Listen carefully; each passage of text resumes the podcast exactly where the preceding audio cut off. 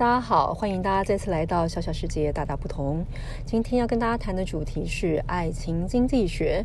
对我们来说，经济学耳熟能详，它就是啊，透过一定的成本的投入，然后得到绩效回应的的结果。那么，爱情可以是一分耕耘一分收获吗？爱情会不会血本无归呢？爱情会不会押错了宝，最后呢沉没成本，让让你所有的东西付之流水呢？其实，爱情的道理就跟经济学一模一样，它要有付出才有收获，偶尔让你呃天外飞来一笔，然后大发横财，但这种东西是可遇而不可求。在正常的经济学的世界里面，是一分耕耘可以一分收获的。但是呢，在异常的变化过程当中，如果你没有趋势注意到趋势环境的变化，你就很容易被别人横刀夺爱，血本无归。这也非常符合经济学的概念。突然之间有黑天鹅发生的时候呢，你就会发现你的世界毁于一旦。那么，如何在成平之时好好经营自己的爱情，然后让它能够日有所长、日有所获？你的耕耘跟付出，对方心领神受，愿意开心的接受，并且给你同样的对等跟回馈。爱情不是贡献，爱情也不是捐献，爱情却并不是只问付出不求收获。爱情跟所有的做好事不一样的，所以它并不是我做好事，然后不计不求，什么东西都不在乎。好，爱情也，爱情需要的是一个对等的过程，也就是我对你好，你要对我好，你浓我浓才会甜蜜。我爱你不爱，那是非常痛苦的一件事情。反过来，别人很爱你不爱。啊，我不晓得大家的想法是什么。过去可能在我们小时候会觉得啊，大家心目中的白马王子风度翩翩，很多人求爱，感觉很幸福；或大家心目中的白雪公主，然后呢，呃，娇艳欲滴，那三分甜啊，七分惹人爱，那大家觉得非常的舒服，都很爱她。在真实的世界里面是这样子吗？很多人爱就觉得很幸福吗？大家可以思考一下。待会儿我们来跟大家做这个部分的讨论。那最后一个部分会来讨论，呃，如果在呃挫折恨逆发生的时候，就跟经济学的实际的世界一样，你什么时候该是呃停损赔本杀出的时候？什么时候该保本为要？什么时候还可以据理力争呢？那什么时候要赢得呃？青山在，不怕没柴烧呢。这些过程啊，它其实都非常符合我们现实社会当中经济学的世界，所以我把它叫做爱情经济学。好，所以首先来跟大家讲一下，是爱情，它就是生活当中跟我们日常生活一样，日复一日，年复一年，每一个人都在发生。古今中外，它都是一个非常动人心弦的一个主题。也不管男女老少，东方或西方，在过去的传奇故事，在现在的英雄见义勇为，或者是在。大家各自啊出类拔萃的表现过程当中，我相信爱情的这一个成分，它发生在你跟我之间当中，不管是呃文艺歌曲，然后。呃，文艺青年的故事当中，或者是通俗文学当中的呃浅薄爱情，它以不同的形式发生，但它都是扣人心弦的。它是人类基本价值信仰的一部分，也就是对大家来说，有了它会如沐春风。好，那也许之后会晴天霹雳，被风雨吹打，但是呢，在他当时的那一刻，他都是开心愉悦的。也就是因为有了像吗啡，好，我没有吃过了哈，我只是告诉大家说。它可能就是有一个振奋人心，或者是麻痹心情的功效，所以使得大家。趋之若鹜，大家就想要得到这一份安慰。那么到年老了之后呢？也许呢，到五六十岁了，那其实可以跟自己当年追求的女人啊，心仪的男人继续长相厮守，其实是一份甜蜜。我记得当初呢，我们在谈恋爱的时候，同学们都会比我的爱情是什么样子的。女孩子最喜欢比的是我的男人有多爱我啊。小时候比的是课业，谈恋爱的时候比的是男人对你的爱有多深有多高，你的价。值值就有多大，所以呢，同学们会说啊，我今天拍的婚纱是十万块。另外一个人会说啊，我今天就不想拍这么多，动不动呢就拍了上百张，随便挑呢就两百张，每一张都好漂亮，所以呢，我每一张都要把它买下来，花了好多呃拍婚纱的钱，也花了好多布置礼堂的钱。我不晓得，可能是啊，过去商学院的训练，或者可能是我的浪漫啊，存在某一个心理的角落，他有他自己想象的形式。所以当时呢，我就在想，我为什么要花这么多钱去买照相本本啊？照相本本很甜蜜，有就好了。好，那当时其实是觉得只要拍两张就好了。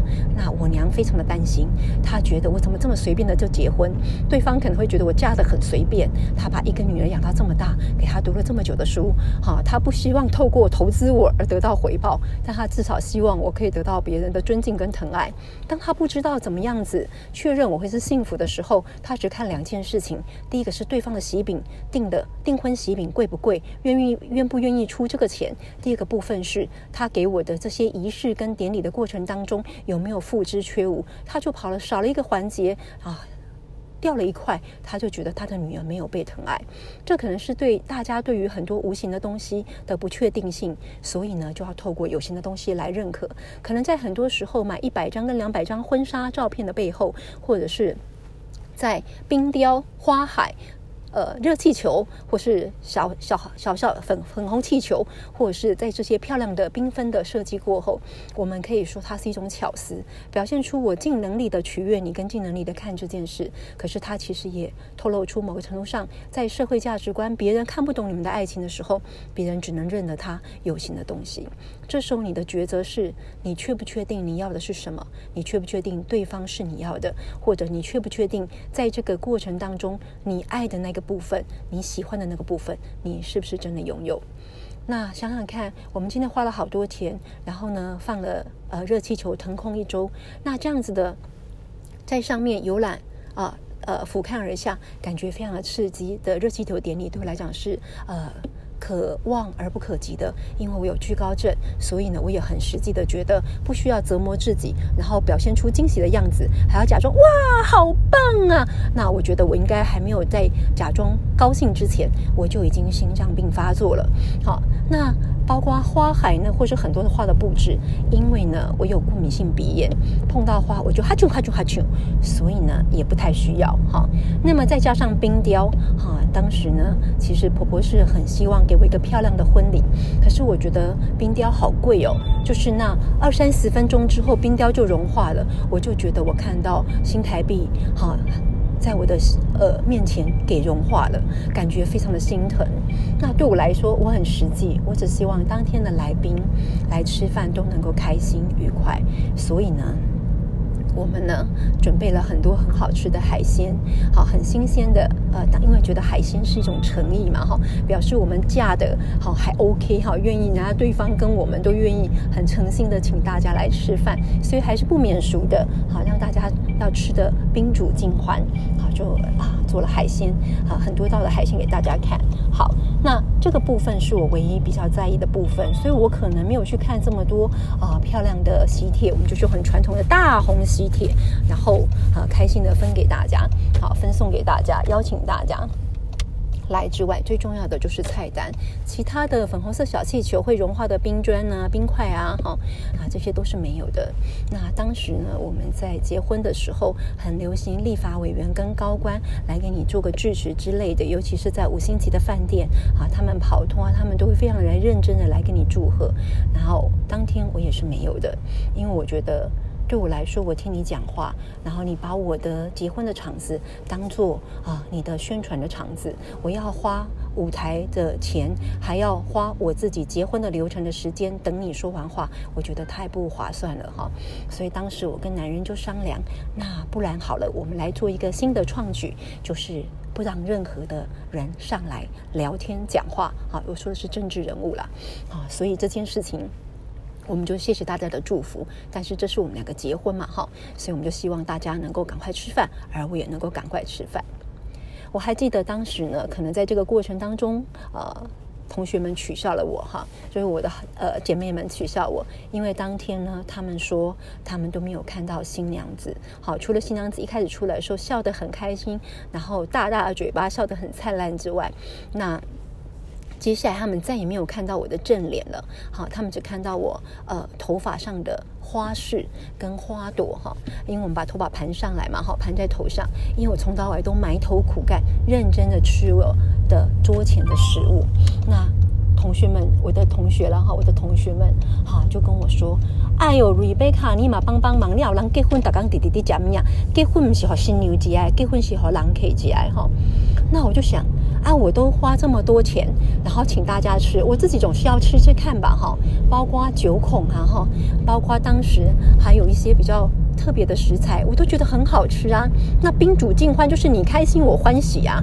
我为什么要来躲在新娘房里面啊，吃着烧麦，然后呃啃着叉烧包，然后这些东西我都不要吃呢？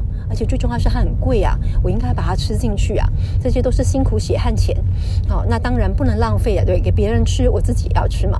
好，所以我还记得那时候我们呃读读书的同学啊，还有老师啊，还有同学亲朋好友们，就觉得哦，这个新娘子。怎么这么饿啊？好吃这么的多，然后从头到尾都在吃。因为我觉得结婚一生只有一次，但是喂饱是每天都要做的工作，今天也不例外嘛。好，所以我就非常认真的吃了，就这样子啊。我结婚完之后呢，当天所有的人都发现。吕贝卡太好笑了啊！这个老师呃，就是学生们、老师啊，我的同学们就是觉得是同学啊。这个学同学学妹，这个老师怎么这么爱吃啊？我本来就很爱吃，只是我可能大家会选择当天不要吃。那在当时我的爱情经济学里面，我的想法是，呃，我嫁给。一个男人，我们两个要成立一个家庭，那其实我觉得他认识真实的我也是很重要的。真实的我，我觉得我不至于勤俭持家，但是不浪费。是商学院基本的素养跟训练，那我们就把它吃完嘛，对不对？吃完也可以结婚的开心，也可以很优雅。为什么一定要让自己当饿着肚子的新娘子呢？所以我的礼服也没有特别去收的很贴身。我告诉呃那个礼服的公司说松松的就好。他跟我说这样你很没有腰身哎，可是我觉得没有关系啊。好，我觉得看起来还行啊，好也 OK 啊。那那么有腰身干嘛？这样子连呼吸都只能吸半口气。太累了，好，所以我花了很大的空间准备我的的游刃有余的肚子的伸缩的的 space。果然当天吃的非常饱，非常的开心。那呃，我的我的那当天的宴客，相信让大家印象深刻，因为他们觉得没有看过这么 这么自在的的新娘。好，但我觉得对我来说，嗯，如果呃。再让我回到当初，我应该还是会做一样的选择。好，这个地方呢，我就要跟大家说到，啊，要谢谢我的男人，然后我的另外一半。我觉得当时我一直在吃的九孔跟海鲜，还有什么猪蹄筋的时候，其实我很谢谢他哈，就是他没有用很约束的方式告诉我说不要吃，要保持优雅啊，嘴巴除了微笑是不可以一直吃东西的。那我觉得他懂。他懂我喜欢吃东西，我也 enjoy 吃东西。在结婚的时刻，我很开心，我没有妨碍别人，也没有让自己不优雅。可是，在优雅跟呃尝尝尝美食的同时，它是不不互相排斥的。我觉得这件事是到目前为止，我都觉得还挺开心的一个回忆。那么接下来就讲到，呃，当时我们在啊。谈恋爱的时候，啊，我还记得谈恋爱的时候，最后大家决定要一起啊在一起了哈。然后就是双方家长要见面。那其实我去过男人家，男人也去过我家，彼此都是认识的哈。那就是要一个正正式的见面，表示我们啊双方很认可这一段婚姻。那我还记得。我妈妈当时啊，在一个呃饮茶的港式饮茶的餐厅，非常认真的跟我的婆婆说，她很抱歉，她没有把女儿教好哈，因为她觉得她的女儿饭煮的不好，也不太会做家事，她觉得非常的抱歉，所以她非常认真的，深深的一个点了一个很深的呃半鞠躬，跟我婆婆说很抱歉，希望我婆婆能够体谅。其实当时的我是。呃，有点感伤的哈，因为其实婆婆也没有特别嫌弃我什么，可是我知道妈妈觉得我做的不好，哦，她觉得你可以做一些其他的事，比如说你可以念书，可以工作，然后也可以发挥所长，她觉得很好，可她觉得在家务上我是不 OK 的哈。那这件事其实我想很久哈，其实我在呃。一开始的时候我也学习做家事，所以我觉得对我来讲很爱吃的咖喱饭，我应该可以当做一个切入的 entry level 的一个门槛。所以呢，我回家说，我这个人动作平常应该还算算叙述确实利落的，好，所以我就赶快去采买，然后呢，开始照着我心目中想象的 SOP，因为我们以前在在工厂跟公司工作，其实这件事情是安排的挺不错的哈。好，我就开始做人跟流程的适配。我要怎么做？我一个人的能力人力之下，我怎么安排我的切割啊鸡块的流程，然后烫鸡块的流程。好，然后怎么样子搅拌我的咖喱块？好，然后还有我的马铃薯跟我的红萝卜该怎么去啊削切，然后做最好的配置，然后一边还要煮饭这样子。好，我就思考这件事。即使尽管我的流程管理做得非常好，然后呢，其实当天做完再收拾残局。之后呢，其实我已经精疲力竭了，我稀释掉了，我也牺牲掉了我在吃饭时候的愉快感，我也稀释掉了我在跟我们家男人聊天时候的畅快淋漓的感受。因为呢，当我忙完了这些事情之后，那可能太不能干了，体力也不太好，我就突然觉得我好疲倦，好疲倦。之后我就稀释掉了跟他每天的谈心，还有跟他每天的讨论。那一天，我真的认真的思考过，婚姻的本质是什么？如果婚姻的本质是相知相惜，如果婚姻的本质是彼此提携，如果婚姻的本质是让你们了解对方，然后是让你们可以跟对方站在一起，那么我没有办法做咖喱饭，我还可以给他什么呢？大家可以想想这件事情，也就是婚姻的本质。他应该不是找一个人来煮饭给你们吃，而是透过煮饭的过程当中，你们可以得到全家吃饭的开心跟快乐。婚姻的本质应该是在你们吃饭、嗑瓜子、说话、喝咖啡的时候，都能够跟对方畅快淋漓的分享心情，能够义愤填膺的告诉对方我的感同身受，能够让对方了解你的想法，甚至当你们意见不同，在做彼此的沟通的时候，都能够呃。有足够的力气来去跟对方说明自己的在意，这是我想象当中的婚姻的本质。可当我做完这些事情之后，我其实呃，可能是自己的流程安排不当，也可能是呃，过去妈妈帮我做的太好，我其实是疲倦的。我做完了，但是我是疲倦的。也就这个疲倦是因为来自于我的不擅长，也许熟能生巧之后就不会了哈。但是因为我的不擅长，所以它使得我本来更想做的事情，我想要说话聊天，想要在我们两个可以相处的时间，给对方一些支持，或者是听他给我的一些想法跟互动，就没有办法做得很好了。所以这件事情让我去重新思考我的时间管理跟配置，也就是如果我们两个相处的时间是两个小时，我觉得品质是很重要的，也就是品质里面的价值感跟浓稠的程度，能不能让我们有世界的情感交流，在。呃，过去的那个年代如此，现在更是如此。他有他的专业要发挥，我有我的专长想要一展所长。在我们各自的领域里面，我们都想要自己的天空，更能够发挥自己的长项。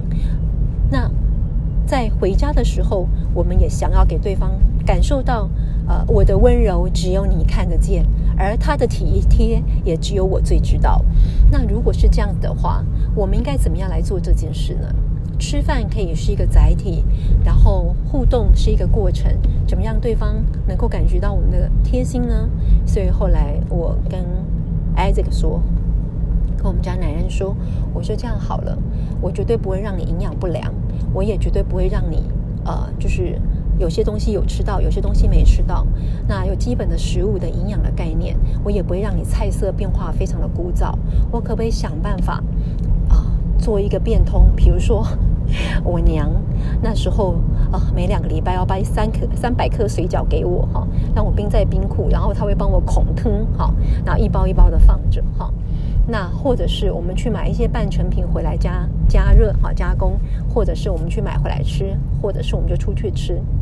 那因为当时只有两个人，所以我们在这个互动的过程当中，我们只要力求营养均衡，回来切盘水果，大家一起互动，大家就只有我们两个，我们两个就是一家了哈。那的互动这样子就好了。那这样兼顾了营养，又兼顾了我们的生活的互动的品质，然后可以你侬我侬，然后可以开开心心，这样不是很好吗？这是我跟他在婚。呃结婚之后学习到的第一件事。如果从经济学的角度来说，你的单位时间的投入，你要换得什么？对我来讲，我们的相处的时间的单位时间投入，我希望它是有品质的，它可以吃得开心，说得开心，然后它可以畅快谈心。然后它可以贴心谈心，如果这是我要的本质，在我可以取舍的过程当中，是不是？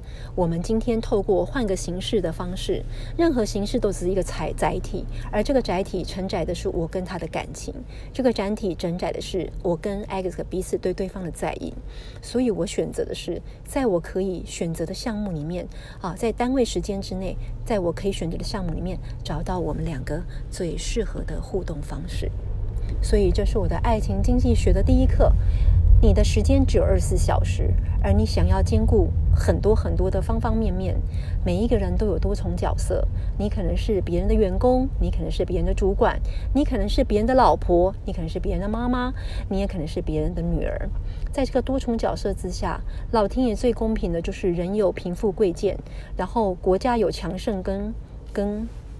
跟不强的国家，可是呢，老天爷不管给谁什么样的国家，五大洲六大洋，他给的时间都是一天二十四小时，一年三百六十五天。所以你怎么在你的单位时间之内，好好的有品质的，好让自己能够发挥所长，然后兼顾到你要的部分，是爱情经济学的第一课。好，也就是说，我花了这个单位时间，我有没有换得我要的？爱情本身是一种浓情蜜意，这个浓情蜜意是来自于我的情，你可以感受到我的意。那它其实是需要交流沟通的。做过透过做饭煮菜可以表达我的感情，这样也很好。透过聊天也可以表达我的感情，这样也很好。透过嘘寒问暖可以表达我的感情，这样也很好。透过做卡片可以表达我的感情，也很好。啊，透过陪着他出去玩，出去开心的 happy。讲讲讲话，然后呢，骑骑脚踏车都很好。那你要看的是你给的对方要不要，你给的对方能不能感同身受，在你的单位时间跟你可以选择的项目里面，找到一个最适合你们互动的方式，是你给得起，他也很想要，这样子就好了。这是爱情经济学的第一课。今天呢？让我自己唱个独角戏，好，来讲一下爱情经济学，好，怎么样在单位投入之内，好，在单位成本之内找到最大的好处。我的建议就是，啊，我的应该是说分享哈，因为每个人的爱情观都各各有自己的不同，那我觉得也很好，好，那我的想法就是找到最适合你们的方式，你给的对方想要，这就是你们爱情的起点，好，那才会有后续的很多点点点。好，今天讲到这个地方，谢谢大家。那小小的世界，然后大大的不同，下次见。